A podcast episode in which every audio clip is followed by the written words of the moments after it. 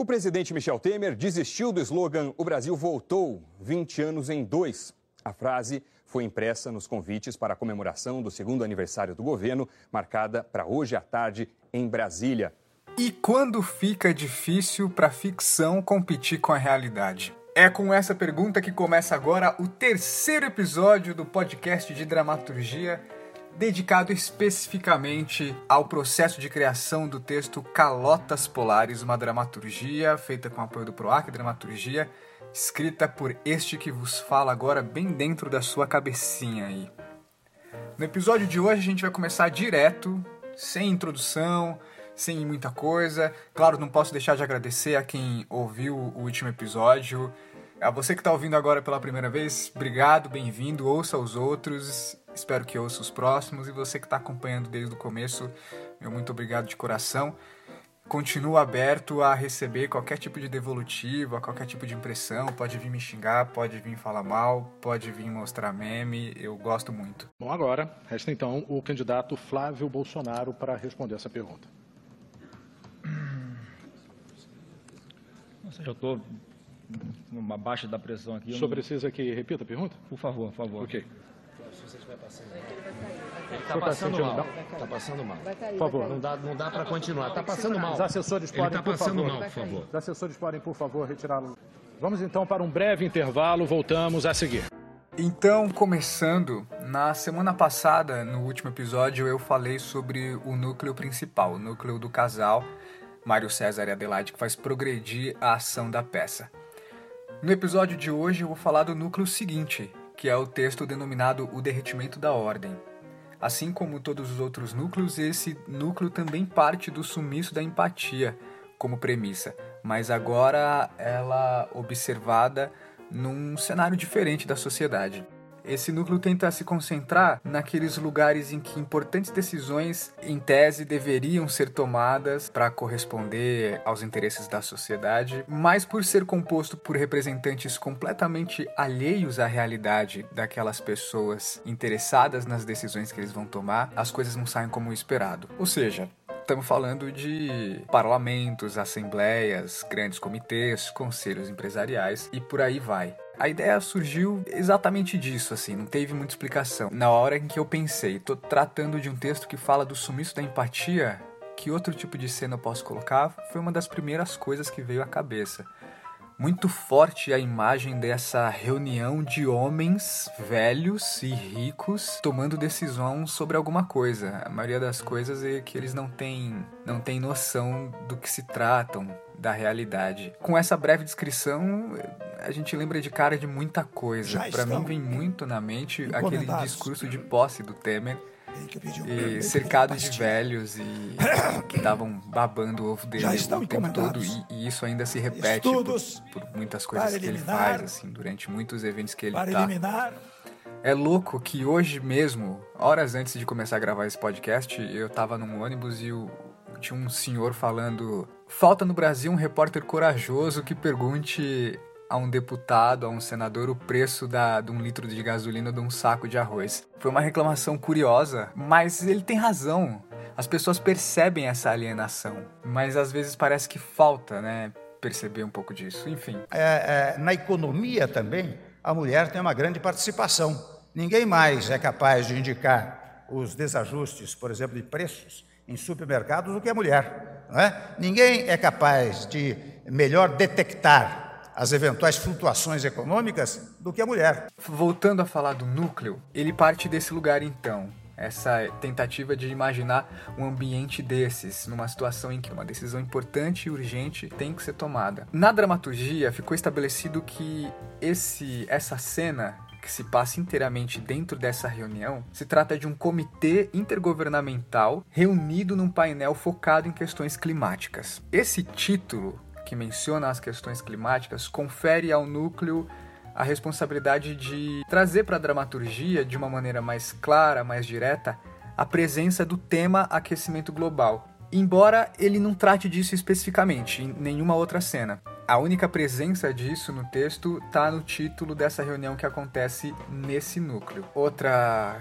importante característica desse núcleo é que, assim como o restante do texto das outras cenas, ele também abre espaço para sugerir que há conexões entre seus personagens e os personagens dos outros núcleos. Por conta do que vem antes e por conta do que vem a seguir, a sugestão que fica mais forte é de que o Mário César o esposo do núcleo principal é um dos homens presente nessa reunião. Isso depois fica mais forte ainda, a, a evidência disso, eu explico mais pra frente. A ação desse núcleo se baseia inteira no seguinte: um grupo de homens importantes com a missão de discutir um tema importante mas que nunca chegam alcançam esse objetivo de fato. Isso acontece porque eles se perdem em discussões aleatórias ou na incapacidade de discutir o assunto. E quando de fato a reunião parece encontrar um rumo que vai levar a essa discussão de fato, eles demonstram sequer saber do que eles têm que falar, ou desconhecimento ou desinteresse sobre o assunto, expondo ainda mais essa contradição entre o lugar que eles ocupam e a função que eles têm que exercer. Vereadores de Balneário Camboriú, em Santa Catarina, aprovaram o projeto de lei que prevê multas de 500 a 2 mil reais para moradores de rua que estiverem pedindo dinheiro nos semáforos da cidade. Desde a primeira versão da dramaturgia, a situação é essa. O que foi mudando foi mais a maneira de construir e elaborar melhor essa cena. É, na primeira versão, os personagens eram denominados com iniciais, iniciais de nomes mesmo, porque se eu nomeasse eles, talvez eu perderia a possibilidade de é, sugerir que eles estavam presentes em outras cenas, então eu preferiria deixar eles sem nomes. Mas eu também não queria colocar Homem 1, Homem 2, Homem 3. Eu tinha uma preocupação de dar algum grau de indivíduo. Mas as iniciais foi uma tentativa de não forçar uma identidade e ao mesmo tempo possibilitar várias leituras, assim. Nada permitiria que, se você visse um homem presente em outro núcleo, imaginar que talvez ele pudesse estar no núcleo dessa reunião. É, em seguida, eu pensei em nomear eles como países, mas isso caiu. Para a segunda versão, viveu a ideia de nomeá-los com cargos. Então, os personagens passaram a ser o diplomata, o ministro, o embaixador e o porta-voz. Esses nomes reforçam o caráter que esse ambiente tem, a importância que eles têm. E ainda mais, o quão nocivo o fato de pessoas com esses cargos não terem empatia nenhuma naquilo que eles fazem, naquilo que eles falam.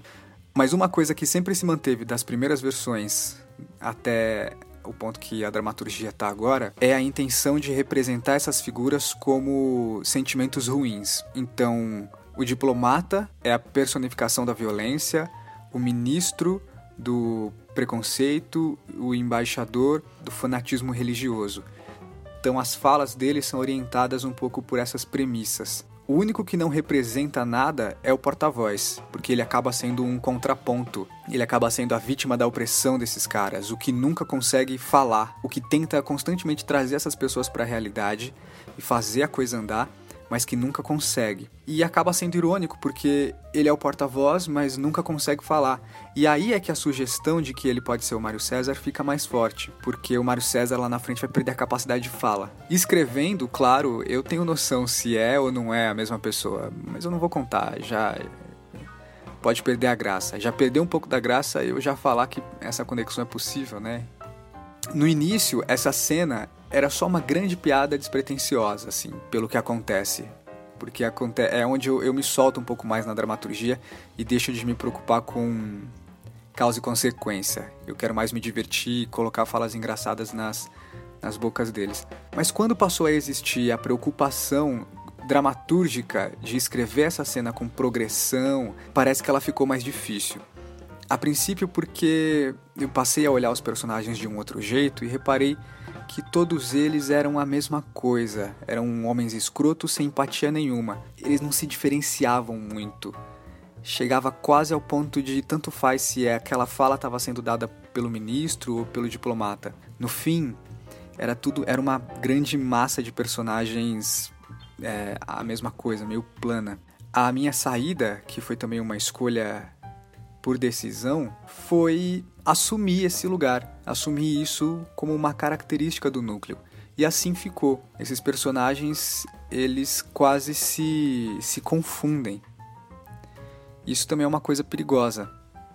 É, pensando em realidade, né? Numa reunião dessas, esses personagens se confundirem pela escrotidão é assustador. Desenvolver essa cena foi fácil e difícil ao mesmo tempo. Foi fácil porque é muito fácil bolar uma situação absurda, baseada na falta de empatia, imaginar uma pessoa com poder sendo completamente alienada e sem noção e sem necessidade de buscar a absurdidade que eu tento colocar nas outras cenas. Porque o fato de essas, essas figuras importantes estarem indo para um caminho completamente violento, sem noção, improvável, já é absurdo, já cria uma contradição. E o fato de ler aquilo, conhecer uma cena dessa, onde essas figuras fazem isso, e passar por um momento de dizer, putz, pior que deve ser tipo isso, também é mais absurdo ainda. Então, de um jeito ou de outro, a absurdidade está garantida. Qualquer escrotidão cabe na boca de figuras assim. Não dá muito trabalho escrever a cena. Tem até que tomar cuidado para não ser muito prolixo, para a coisa não perder de mão. Para ser mais sucinto, porque se deixar as coisas se desenrolam e, e vira uma bagunça dentro daquela reunião. Mas o difícil está justamente em competir com a realidade. Essa cena tem muito material para escrever ela. Parece que a cada semana o mundo, principalmente o Brasil, faz questão de soltar alguma coisa que seja material para essa cena. É, o lance é pensar uma situação e tomar cuidado para que ela já não tenha acontecido. E os exemplos são vários. Na sessão da noite passada, deputados federais discutiam o texto da reforma política. É comum durante os recursos parlamentares com tablet ou smartphone em mãos, lendo sobre o assunto ou notícias na internet. Mas veja só o que flagramos. Um deputado observa foto de mulheres nuas. Ele mostra para o colega ao lado e os dois ficam olhando. Na sequência, mais fotos e mais um deputado a assistir. Em seguida, o deputado leva o celular mais para debaixo da mesa e vê novas imagens. Agora em vídeo, mais precisamente um trecho de um filme pornográfico. E repare no contraste. Em cima da mesa havia o convite para uma celebração religiosa. O santo e o profano no mesmo ambiente político. Essa cena ela é desenvolvida a princípio em três partes uma parte dedicada para cada personagem ter espaço para expor o que ele representa, se a violência, o fanatismo ou o preconceito.